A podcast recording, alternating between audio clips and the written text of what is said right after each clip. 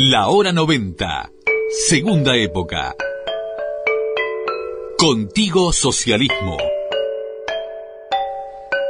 Desde 2003, un programa del Partido Socialista, Frente Amplio. Esa es mi revolución, llenar de amor mi sangre si reviento, que se esparza en el viento el amor que llevo dentro. Esa es mi revolución, llenar de amor mi sangre si reviento, que se esparza en el viento el amor que llevo dentro. Hoy la pelea que doy es quererme más. Hola, hola, hola, oyente, familia de Laura 90, ¿cómo están? Bienvenidas, bienvenidos todos una vez más a la comunicación, un fraterno, el fraterno saludo y abrazo de siempre al comienzo del programa de las y los socialistas a través de Radio PS para Uruguay y el mundo. Y también a través de la plataforma Spotify, multiplicando nuestros contenidos como siempre, desde Casa del Pueblo para Uruguay y el mundo, desde la sede del Partido Socialista del Uruguay, un saludo muy especial, aquí están los estudios de Radio PS en la misma Casa del Pueblo. Un saludo muy especial a las compañeras y compañeros socialistas y frente amplistas, departamentales del PS y el Frente Amplio, centros socialistas de todo el país, comités de base, grupos hermanos del Frente Amplio, hombres y mujeres de buena voluntad y están a esta hora quizás escuchando la hora 90 o por primera vez, quizás escuchando, ¿por qué no? Por vez primera nuestro programa. Bienvenidas, bienvenidos y esperemos que además no solamente lo escuchen, sino que lo puedan retransmitir lo puedan volver viral. Un virus, por demás, sano en materia comunicacional y necesario. Gracias por estar entonces, queridas y queridos. Está comenzando la hora 90 de esta manera. Hoy pude ver quién soy, conocerme más. La hora 90.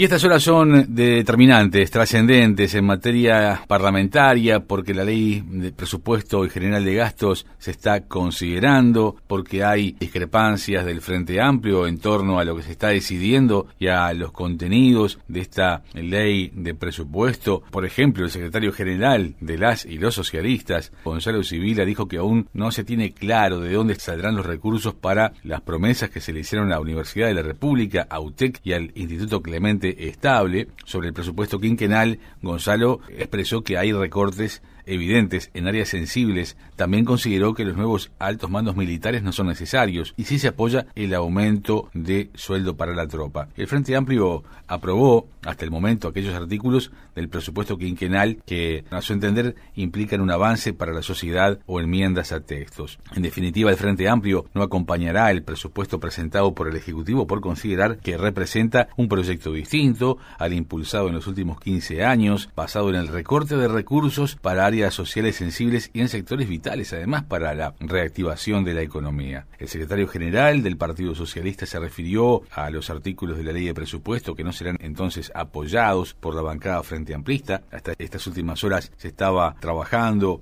se considera que el proyecto es malo para el país, viene a ajustar, recortar gasto en áreas que nos parecen estratégicas, expresa Gonzalo, y de mucha sensibilidad social, como la educación, la salud. Estamos en un momento de crisis, acota el secretario general del PS, y el gobierno hace una apuesta típicamente liberal, que es achicar el gasto, la inversión y por ende generar más recesión en el país. Un proyecto que consideramos que es malo para el país, eh, un proyecto que viene a ajustar, a recortar gasto en áreas que nos parecen estratégicas, áreas de mucha sensibilidad social como la educación, la salud, eh, áreas que son muy importantes también para la reactivación de la economía. Estamos en un momento de crisis y el gobierno hace una apuesta típicamente liberal que es a achicar el gasto, a achicar también la inversión y por ende a generar más recesión en el país. ¿Dónde está realmente entonces la gran falla con la educación? Un proyecto que básicamente ni siquiera conserva las asignaciones de créditos que tenían esos organismos en el periodo anterior. Es decir, hay un recorte, un achique del gasto en todas esas áreas. Ahora la bancada del gobierno plantea que está procesando una serie de reasignaciones que permitirían mejorar un poco esa asignación inicial que para nosotros era muy mala. La queremos ver, todavía no conocemos esas reasignaciones, o sea que por ahora son simplemente versiones. ¿La defensa podría haber seguido funcionando sin estos altos cargos que se están proponiendo en este presupuesto? Presupuesto. Para empezar, es un inciso que tiene una asignación presupuestal grande en el país. Si uno mira los presupuestos de defensa de otros países del mundo en relación a su población y a su territorio también, eh, la asignación de créditos que tiene el Ministerio de Defensa en Uruguay es muy grande, es importante, por lo tanto, obviamente que puede funcionar. El Frente Amplio discutió intensamente en el periodo pasado a su interna y con todos los partidos políticos una nueva ley orgánica de las Fuerzas Armadas. Esa ley orgánica significó un recorte en la cantidad de cargos de coroneles y generales. Eso le significa un ahorro al Estado. Hay una partida destinada al salario de la tropa, no es obviamente lo que se necesitaría, pero esa partida está y el Frente Amplio esa partida la acompaña, como acompañó durante sus 15 años de gobierno un proceso de recomposición y de mejora del salario de la tropa. El secretario general del Partido Socialista sostuvo que se han presentado una cantidad importante de sustitutivos o aditivos, entiende que probablemente haya cambios, no sabemos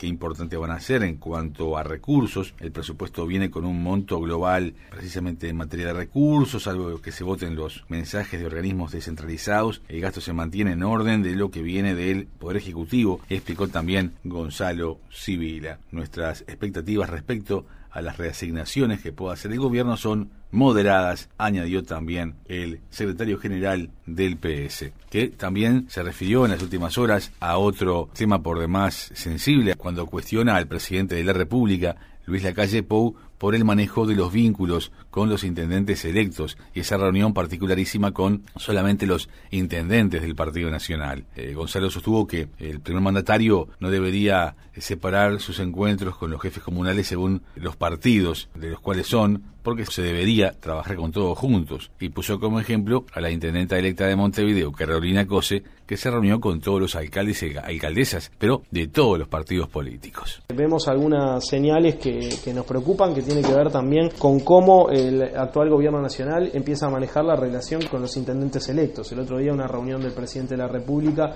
exclusivamente con los intendentes electos del Partido Nacional. A la misma hora, prácticamente ese mismo día, veíamos a la intendenta electa de Montevideo reunirse con los alcaldes electos de todos los partidos políticos. Nos parece que el diálogo entre todas las partes y respetando las posiciones institucionales que cada uno tiene por el voto de los ciudadanos es la clave para poder resolver este tema y otros tantos. La verdad es que para nosotros la relación institucional es institucional, no, no depende del partido político al que pertenezca el alcalde o el intendente electo, pero bueno, son decisiones que toma el gobierno, en este caso el presidente de la República, claramente marcan un estilo y una impronta diferente, como también la vimos durante la campaña electoral. ¿no? Hoy pude ver quién soy, conocerme más. El futuro llegó. La hora 90. Contigo Socialismo. Y seguimos compartiendo más Hora 90 Socialista y Frente Amplista y es una alegría inmensa como siempre seguir recorriendo el país todo, descentralizando la comunicación con esta Hora 90, yendo a distintos lugares del país. Ahora toca como destino la ciudad de Melo, departamento de Cerro Largo. Y hay mucho para hablar, hay mucho para compartir. La compañera es edila electa por el Partido Socialista en el departamento de Cerro Largo, desde la ciudad de Melo, nos está recibiendo y a su vez la recibimos a ella con mucho afecto, una maestra y cuando hablamos de los maestros y la relación con el Partido Socialista que tantos maestros y maestras tiene en sus filas es por demás emblemático. Una querida compañera, como decíamos, edila electa, maestra, profesora de inglés, representante sindical de los maestros en el departamento de Cerro Largo. Qué gusto recibirte, Edila electa Mónica Peña.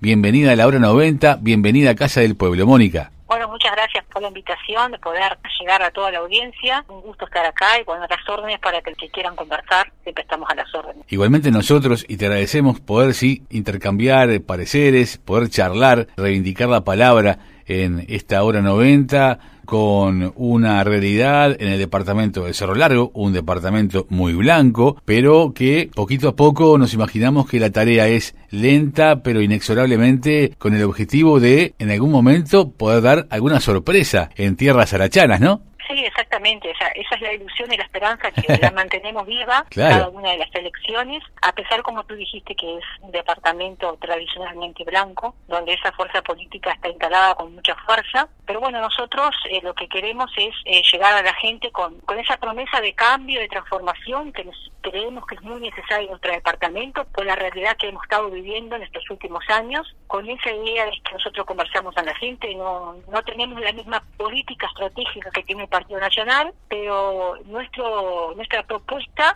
siempre apunta a mejorar los servicios que pueda brindar la Intendencia, darle otros servicios que la Intendencia hasta ahora no ha podido brindarle a la población, y bueno, y terminar un poco con el clientelismo político que existe en nuestro departamento, que es lo que preocupa muchísimo a nuestra fuerza política, eh, que también preocupa en gran medida a mucha de la, de la gente, de la población nuestra, pero que bueno, muchas veces nuevamente cae en lo que yo digo, esa, esas falsas promesas que el Partido Nacional promueve en estas elecciones, y bueno, no hemos logrado que la gente entienda, comprenda cuál es el camino que, que debería transitar nuestro departamento, pero bueno, la ilusión no la perdemos nunca, en algún momento la población hace un clic, yo creo, y creo que en ese momento es ahí donde tiene que estar el Frente Amplio, este, más fuerte que nunca, con grandes personalidades políticas que no tienen que tener necesariamente grandes trayectorias, pero sí que sean figuras que queden bien representadas para todo el departamento y que tengan ganas de trabajar e impulsar una transformación profunda en, todo Cerro Largo. Claro, fíjate que hablamos de una reciente candidatura de el ex vicepresidente de la República y ex canciller de la República, Rodolfo Ninoboa. Sí. Una chance importante para lograr la intendencia departamental, pero tú entendés que esa forma de gobernar se mantiene en todos sus términos. Sí, exactamente. Nosotros, este, cuando, bueno, cuando Rodolfo aceptó ser el candidato único por el Frente Amplio, digo, a todas las personas que componemos esta, esta gran fuerza política del Frente Amplio, digo, nos llenó de entusiasmo y de ilusión porque pensamos que una persona que ya había sido intendente por dos periodos, que es una querida del departamento, porque a pesar que, bueno, de que él no está, no estaba radicado aquí por, por sus funciones nacionales, que como tú decís, que fue vicepresidente, que fue canciller, pero es una persona que es muy bien recordada, está en mi departamento, nosotros pensamos que, bueno, que era como una ola con un impulso importante para que la gente volviera a confiar en Rodolfo, en Rodolfo Nin, tal vez de otro lugar, de otro partido, pero la persona no, no cambia, ¿verdad? En su, su esencia. Pensamos que eso iba a ser este, un gran impulso, un gran empuje,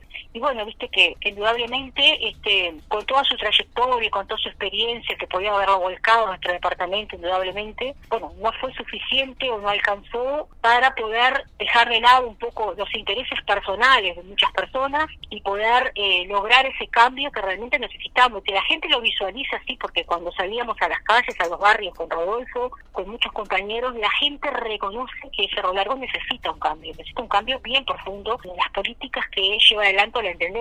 Pero bueno, a la hora de votar, no sé si hay cierto temor, cierta tradición que envuelve a esta gente, eh, como te decía, promesas de trabajo y promesas de, de, de, hacer tu casita o, bueno, distintas promesas que la lo usan como estrategia política, como un gancho a la gente y que la gente vuelva a caer periodo tras periodo y después este, se termina ese, ese desencanto en esos en ese periodo de cuatro o cinco años, pero vuelve de vuelta la gente a creer o a confiar en los candidatos de la oposición y bueno, no hemos logrado como te decía, que la gente reconozca y, y, pueda entender hacia dónde queremos ir todos, ¿verdad? El tema es que, lógicamente, la visión de que cada cinco años hay una oportunidad para cambiar, un poco se puede eh, observar como relativizada frente al dinamismo de hoy en materia política, social, el requerimiento de la gente. Los, los cambios hoy se reclaman por los cambios todos los días, no cada cinco años, ¿no? Sí, sí, sí eh, justamente la, la, propuesta nuestra y las palabras de Rodolfo constantemente era eso. Si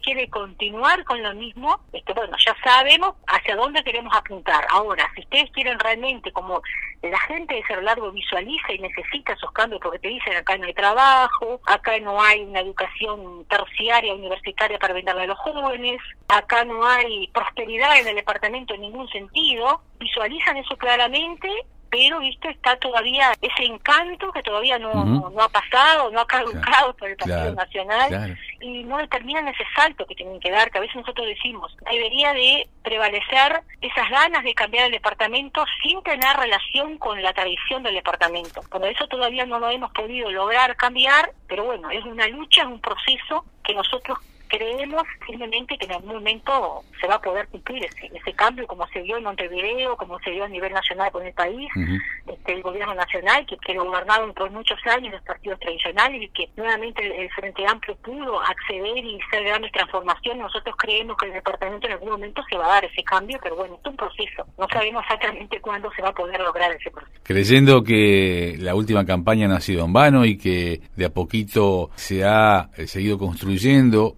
más y mejor ese camino hacia un posible triunfo del Frente Amplio en el departamento de Cerro Largo. ¿Cuál es ahora el trabajo, dónde se va a focalizar el trabajo de la, de la oposición en el departamento? Por allí fuera de micrófonos hablábamos de la tecnología, de la capacitación, de la educación, eh, fuertes áreas para desarrollar en Cerro Largo, ¿no? Sí, exactamente. Nosotros tenemos creo que eh, grandes proyectos y el primero de todo es estar más, más cercano a la gente este, nos pasa, que creo que es una debilidad que tenemos como, como fuerza política, que estamos todos en proceso de cinco años, es muy sumergido en la Junta, muy sumergido en las reuniones, muy sumergido, y a veces este, como creemos que somos de acá, que nos conoce todo el mundo, muchas veces nos dejamos un poquito de ir a los barrios, de ir a Río Branco, de ir a distintas localidades. Creo que el primer objetivo es cambiar un poco esa estrategia de estar más, más este, cerca a la gente, empezar a visitar más a los barrios, a visitar más a las localidades, en vez de cerrarse como frente a, las reuniones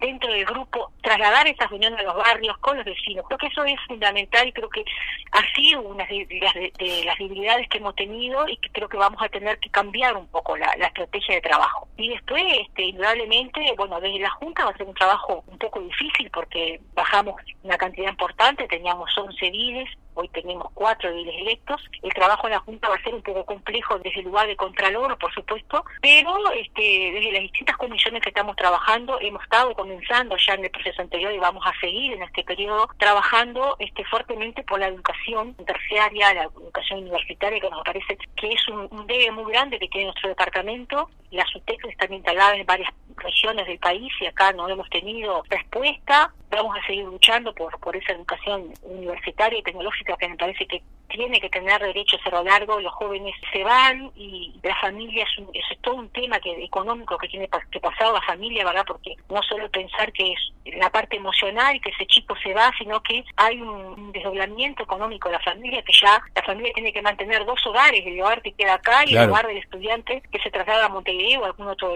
punto del país. Y me parece que eso este, ha llevado este, a, situaciones económicas bastante desfavorables para la familia y creo que es momento de seguir luchando para que, bueno, que en este periodo pueda instalarse aquí en el departamento TEC o DELAR, alguna rama universitaria, ¿verdad?, para que los chicos no tengan que emigrar en su totalidad, por lo menos. Mónica, ¿cómo se está trabajando en materia de prevención sanitaria, el tema del COVID-19, el tema de la frontera que siempre tiene su punto suspensivo en materia de cuidados porque, lógicamente, las zonas de frontera con Brasil debe preocupar y mucho? Sí, bueno, mira, justamente este, yo ayer estuve en, en Río Branco estábamos haciendo una recorrida sindical porque estuvo la secretaria general de, de FUNTEP acá en Largo, porque estamos en periodos electorales pero de la FUN, y en ese rol estuve en, en, Blanco y vi que, que hay un control bastante importante en la frontera, desde el transporte público, desde el cruce de frontera que está prácticamente bueno prohibido, a no ser que tengas la doble tradición, ¿verdad? Este, o por trabajo, por estudio, no están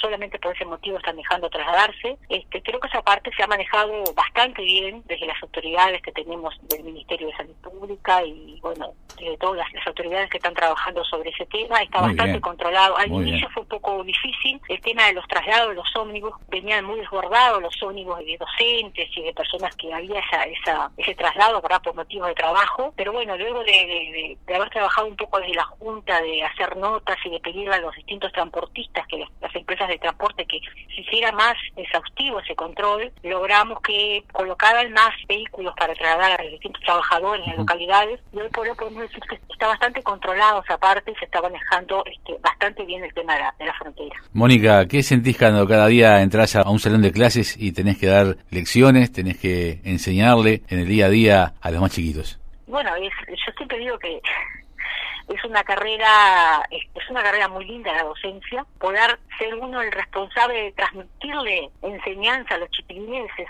algo muy importante es algo muy lindo por supuesto con una carga de responsabilidad enorme mucho más en estos tiempo donde los cambios son muy dinámicos y por la cabeza de las, de las familias y los niños pasan muchas cosas, pero, pero bueno, es un gran desafío que estamos día a día siempre preparándonos porque los docentes que hemos hecho de estar siempre haciendo cursos de actualización, en contacto permanente con la familia, que es lo esencial para poder lograr esos aprendizajes importantes y significativos para los niños. Bueno, desde ese rol siempre he estado, yo hace 23 años que trabajo en la docencia de aula y siempre digo, es una de las profesiones más lindas, pero también una de las profesiones donde hay que cuidarse mucho, por supuesto, porque la subjetividad tiene que conservarse mucho y poder transmitir las enseñanzas y poder también encontrarse con esas familias y poder sostener en este en este tema en este periodo este año tan especial donde las emociones están todas bastante a flor de piel. Bueno poder estar en ese rol también tuvo ese ese plus de lo emocional y que bueno hemos logrado en conjunto con los equipos directores y con los inspectores y con la familia hemos logrado este formar un gran equipo para que esos niños realmente, este, a pesar de la discontinuidad de las clases, puedan tener los aprendizajes asegurados. Y formar ciudadanos libres, ¿eh? Exactamente, formar ciudadanos libres, críticos. Lo más importante, ¿verdad? Que ser seres autónomos, ¿verdad? De que puedan tomar sus decisiones. Eso, en esa lucha estamos todos los días. Bueno, por ese camino siempre estamos y hemos tenido grandes logros y otros tenemos que superarnos un poco más, pero bueno, sobre ese camino estamos transitando día a día. Maestra Mónica Peña, ¿sabes que ha sido una inmensa alegría hablar contigo? Bueno, igualmente para mí ha sido una inmensa alegría. Estamos siempre a las órdenes para lo que necesiten conversar y estamos aquí siempre. Un saludo a Marcelo, un saludo a la familia. Gracias por esta hora 90 compartida. Hasta muy pronto, Edila electa Mónica Peña. Que tengas una excelente jornada. Muchas gracias. Hoy pude ver quién soy, conocerme más. Contigo Socialismo. 90. Frente Amplio. Y seguimos con más Hora 90, Socialista y Frente Amplista, en estudios de Radio PS, aquí en Casa del Pueblo, y recibiendo a otro querido compañero en vivo acá en PS Radio. Estamos hablando del compañero Luis Alonso, secretario político de la departamental Salto del Partido Socialista. ¿Cómo estás, Luis? Bienvenido a la hora 90, bienvenido a Casa del Pueblo. Buenos días, compañerazo, y muchas gracias por la invitación. Estábamos acá en Montevideo, un poco, vinimos a descansar un poco después de tan larga campaña y hacer algunos pendientes que teníamos como familia. Y bueno, quedamos de reunirnos con el compañero Pepo Núñez para un poco ver los resultados y bueno, compartir la alegría de, de haber mantenido la intendencia frente amplista en Salto y en Montevideo. Y bueno, y acá estamos contentos, muy orgullosos del logro que hemos alcanzado y de nuestro candidato y nuestro compañero Andrés Lima. Para nosotros esto nos reposiciona como Partido Socialista y nos, fortalece en un nuevo gobierno del Frente Amplio, donde ahora el Partido Socialista pasa a cumplir un rol más protagónico. Y otra gran alegría es volver a la Junta Departamental después de un periodo sin ediles. Para nosotros es muy importante y muy estratégico también, porque como socialista siempre hemos tenido un papel muy activo en el legislativo departamental y por cuestiones de, electorales y, de coyuntura en el periodo pasado no pudimos alcanzar el edilato por muy poquitos votos y en este en esta elección en este esta coyuntura hoy el partido en una alianza estratégica y política con el Partido Comunista vuelve a, a la Junta Departamental y para nosotros eso es, es, un motivo para celebrar. Claro que sí, Luis. ¿A qué tarea estará abocado el Frente Amplio gobernando nuevamente el departamento de Salto? Qué nuevas cosas hay que hacer para, bueno, mejorarse a sí mismo, ¿no? En primer lugar, nosotros como socialistas creemos que el tener un gobierno departamental del Frente Amplio en esta coyuntura nacional es muy importante en el sentido de que creemos que ahí debemos dar la pelea, dar la discusión y, y dar batalla a, a este modelo conservador y neoliberal que se viene instaurando a nivel nacional. Y nosotros, como socialistas, tenemos la visión de mejorar aquellas cuestiones que no estuvieron tan bien en el primer periodo de, gobierno de Andrés Lima, segundo gobierno del Frente Amplio, y ahora en este tercer gobierno del Frente Amplio que la casa está en orden, porque recordemos que cuando Andrés Lima en el periodo pasado asumió, la Intendencia contaba con una deuda millonaria y además de eso sin poder pagarle salario a, los, a, sus empleados y demás, y no cumplir con sus obligaciones eh, presupuestales y con sus acreedores. Entonces, ahora que la casa está en orden, que sin duda que tenemos un déficit presupuestal alto con el objetivo siempre de poder sanear las dificultades de la Intendencia, ahora que esa, esa parte administrativa está encaminada, la idea es seguir profundizando aquellas políticas y aquellas propuestas que están en el plan de gobierno Frente Amplio. Para eso nosotros como Partido Socialista hemos planteado y ha sido una propuesta de campaña y, y pensamos llevarla adelante en el corto plazo, es el presupuesto participativo y el presupuesto participativo joven. Ahí eh, el presupuesto participativo está apuntado para, para todos los barrios y las organizaciones barriales de toda la, ciudad de Salto, porque los municipios se organizan de otra manera, pero el presupuesto, el presupuesto participativo joven está apuntado a poblaciones jóvenes con temáticas específicas y sobre todo a organizaciones jóvenes que hemos venido trabajando en estos últimos años rurales o suburbanas. Entonces, en ese sentido, va a ser como una bandera a corto plazo, un objetivo a corto plazo es eso, llevar a cabo ese compromiso que asumimos en la campaña y trabajar en seguir desarrollando más descentralización para que los municipios puedan verse fortalecidos en este nuevo escenario y no pierdan logros que, que han alcanzado en los últimos 15 años de gobierno frente amplista, porque vemos que también el recorte en materia de presupuesto viene brutal y los municipios sin duda lo van a sentir fuerte. Entonces, en este nuevo gobierno del Frente Amplio, creo que los Frente Amplistas debemos ponernos la bandera de la descentralización y, la participación más arriba que nunca y, bueno, poder eh, realmente actuar en consecuencia. Es la experiencia también, por vez primera, de un gobierno Frente Amplista en Salto con un gobierno nacional de otro color. Es la primera vez que se da eso, sin duda que para nosotros algo nuevo, pero también complicado porque evidentemente sabemos que las intenciones del, Partido Nacional y sobre todo en Salto van muy a contrapelo a lo que el Frente Amplio propone y, plantea. Pero bueno, hoy nos tocó jugar con esta y vamos a, resistir, como quien dice. Después algo muy importante también es que este nuevo gobierno del Frente Amplio trae como aparejado algunas cuantas cuestiones. Y una de ellas es fortalecer la herramienta Frente Amplio Creo que sin duda este nuevo gobierno departamental ejecutivo, ¿no? Sin duda y legislativo tiene que tener como meta fortalecer la herramienta en todos los aspectos, político, organizativo, social y yo creo que, que, vamos a lograrlo, lo vamos a lograr. Después otra cosa importante es, poder seguir apostando, a seguir apoyando lo que nos caracteriza como ciudad de Salto, que es ser una ciudad universitaria. Y en el contexto también de los recortes presupuestales con respecto, vos me vas a decir que ahora estamos hablando solamente de recortes, pero bueno, es lo que nos toca, es lo que hay y, está jodido. En ese escenario que te decía de los recortes, bueno, la intendencia va a ser... no te pregunté por los centros MEC. Sí, sin duda, los centros MEC ya están desmantelados completamente tenemos compañeros que han concursado a ocupar cargos ahí, que estuvieron dirigiendo Centros MEC hace más de 10 años y que hoy están a disposición del Ministerio de Educación y Cultura sin realizar ninguna actividad porque Centros MEC ya está desmantelado.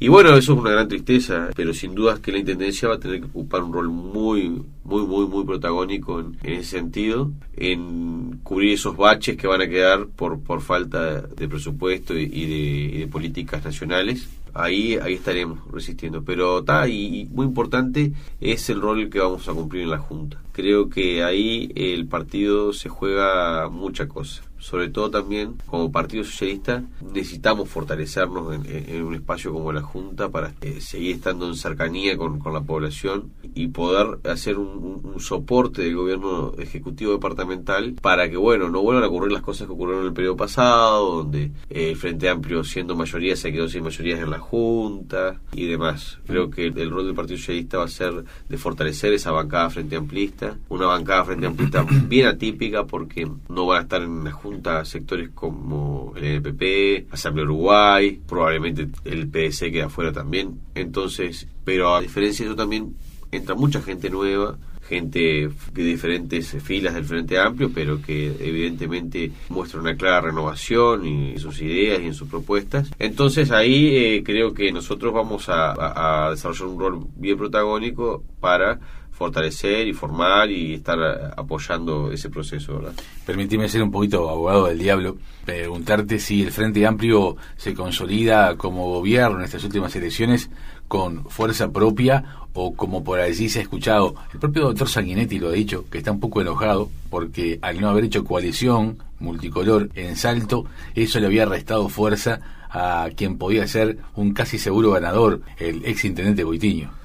Mira, la cuestión ahí con, el, panorama, el, panorama, nacional es que el panorama electoral fue así, eh, se, se, plantó un escenario de, de tercios después de la pandemia porque antes de la pandemia, o sea, si las elecciones hubiesen sido en mayo, el único candidato con posibilidades concretas de, volver a ser electo era Tres Lima. Y después de la, pandemia, cuando al Bisu se le otorga el cargo de presidente de la Comisión Técnica Mixta de Salto Grande y Germán pasa a cumplir sus funciones como senador en la, en la ciudad de Salto, se consolidó un escenario de tercios donde nosotros veíamos que realmente estábamos arriba, pero que evidentemente había una puja bastante fuerte entre los eh, partidos nacional y el Partido Colorado para alcanzar, vamos a decir, el liderazgo de la, de la coalición.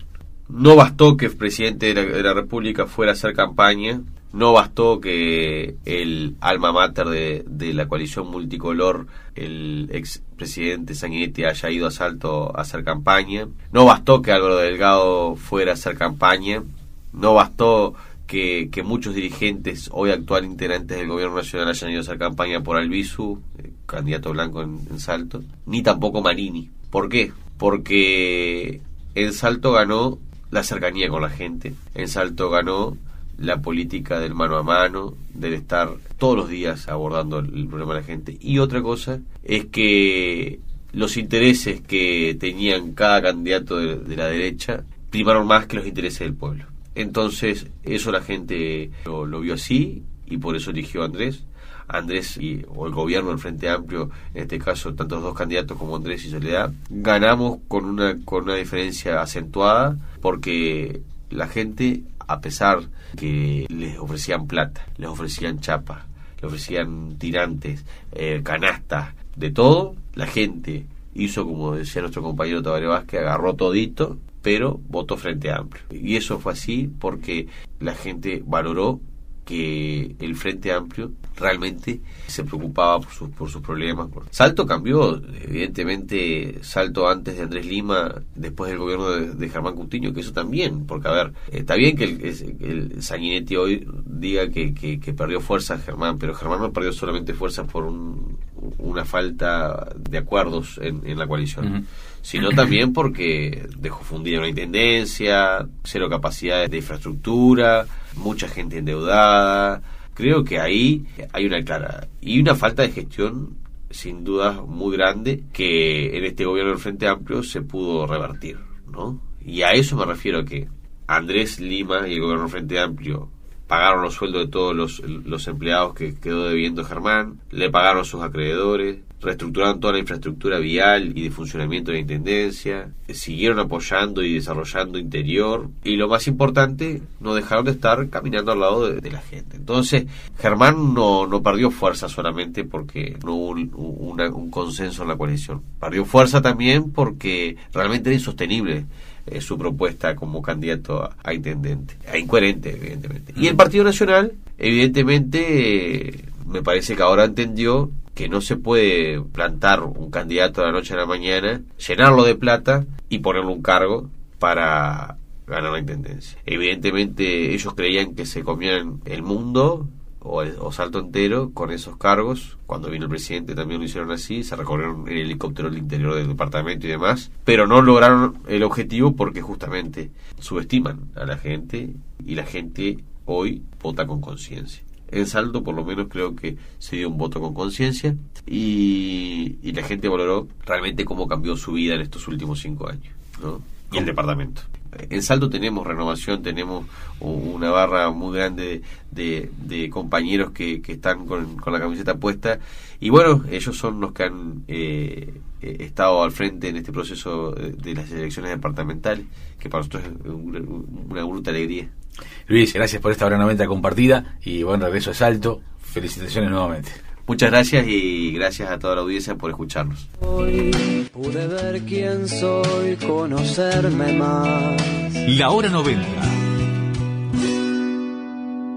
Nos vamos para pronto volver con más Hora 90 Socialista y Frente Amplista. Omití decirlo al comienzo, pero es un gran final y en el gran final nombramos al queridísimo compañero Hernán Poloni en la puesta al aire, en la asistencia técnica de esta hora 90 socialista y frente amplista. Querido Hernán, el abrazo para vos. Nos comunicamos como siempre a través de nuestras distintas formas para multiplicar contenidos. Podés cliquear www.ps.org.ui.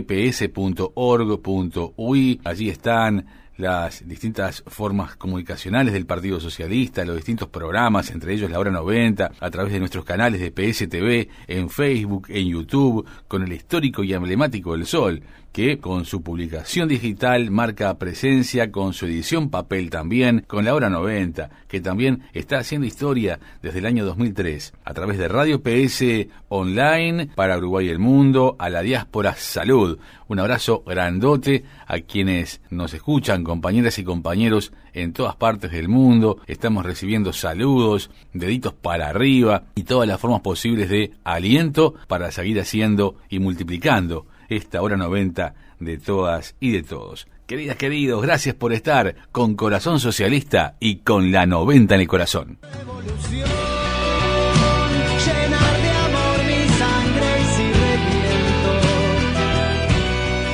La hora 90, desde 2003, un programa del Partido Socialista, Frente Amplio.